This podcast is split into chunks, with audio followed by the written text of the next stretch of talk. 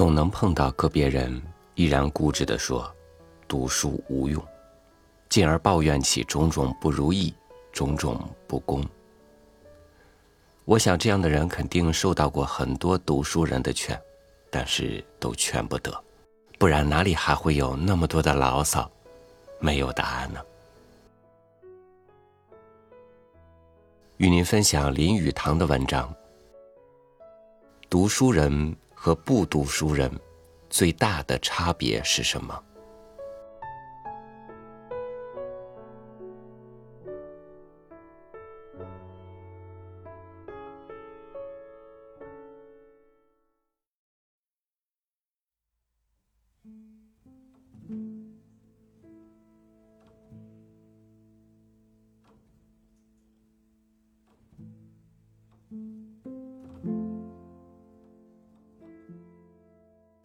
当我们把一个不读书者和一个读书者的生活上的差异比较一下，这一点便会很容易明白。那个没有养成读书习惯的人，以时间和空间而言，是受着他眼前的世界所禁锢的。他的生活是机械化的、刻板的。他只跟几个朋友和相识者接触谈话，他只看见他周遭所发生的事情。他在这个监狱里是逃不出去的。可是当他拿起一本书的时候，他立刻走进一个不同的世界。如果那是一本好书，他便立刻接触到世界上一个最健谈的人。这个谈话者。引导他前进，带他到一个不同的国度或不同的时代，或者对他发泄一些私人的悔恨，或者跟他探讨一些他从来不知道的学问或生活问题。一个古代的作家使读者随一个久远的死者交通。当他读下去的时候，他开始想象那个古代的作家相貌如何。是哪一类的人？孟子和中国最伟大的历史家司马迁，都表现过同样的观念。一个人在十二小时之中，能够在一个不同的世界里生活二小时，完全忘怀眼前的现实环境。不但如此。读者往往被书籍带进一个思想和反省的境界里去。纵使那是一本关于现实事情的书，亲眼看见那些事情或亲历其境，和在书中读到那些事情，其间也有不同的地方。因为在书本里所叙述的事情，往往变成一片景象，而读者也变成一个冷眼旁观的人。所以，最好的读物是那种能够带我们到这种沉思的心境里去的读物，而不是那种仅在报告事情的始末的读物。我认为，风味或嗜好是阅读一切书籍的关键。这种嗜好跟对食物的嗜好一样，必然是有选择性的，属于个人的。吃一个人所喜欢吃的东西，终究是最合卫生的吃法，因为他知道吃这些东西在消化方面一定很顺利。读书跟吃东西一样，在一人吃来是补品，在他人吃来是毒质。教师不能以其所好强迫学生去读，父母也不能希望子女的嗜好和他们一样。如果读者对他所读的东西感不到趣味，那么所有的时间全都浪费了。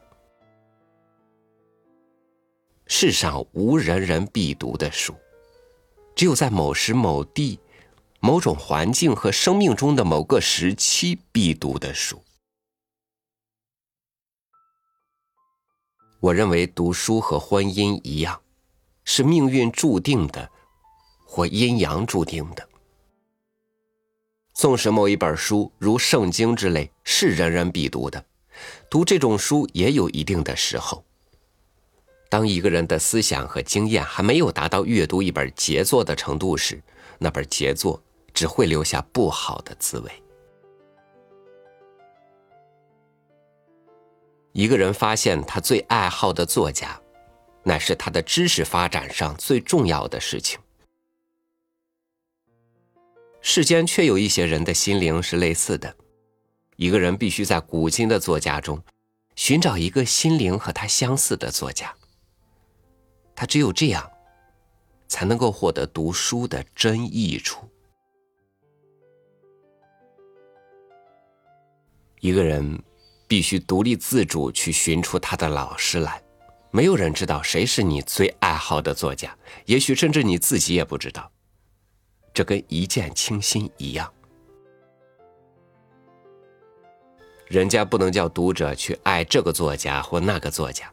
可是，当读者找到了他所爱好的作家时，他自己就本能的知道了。关于这种发现作家的事情，我们可以提出一些著名的例证。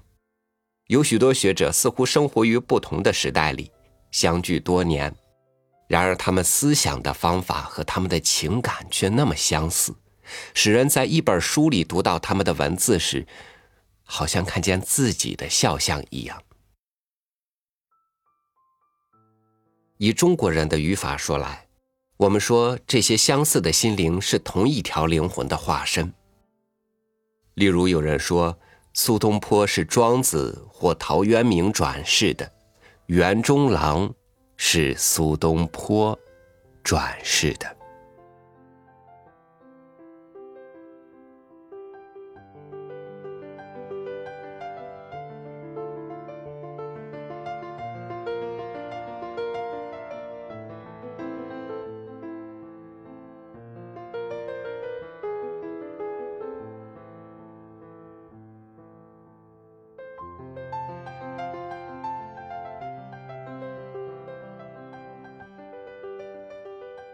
我碰到过很多不喜欢读书，但是去逼着自己硬去读的，这个滋味可真不好受。但是强过不读。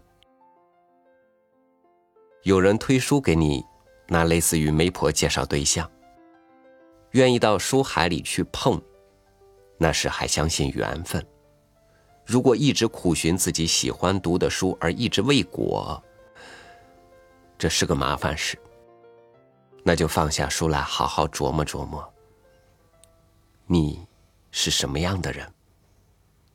你到底想要什么呀？感谢您收听我的分享，欢迎您关注微信公众号“三六五读书”，收听更多主播音频。我是朝宇，祝您晚安，明天见。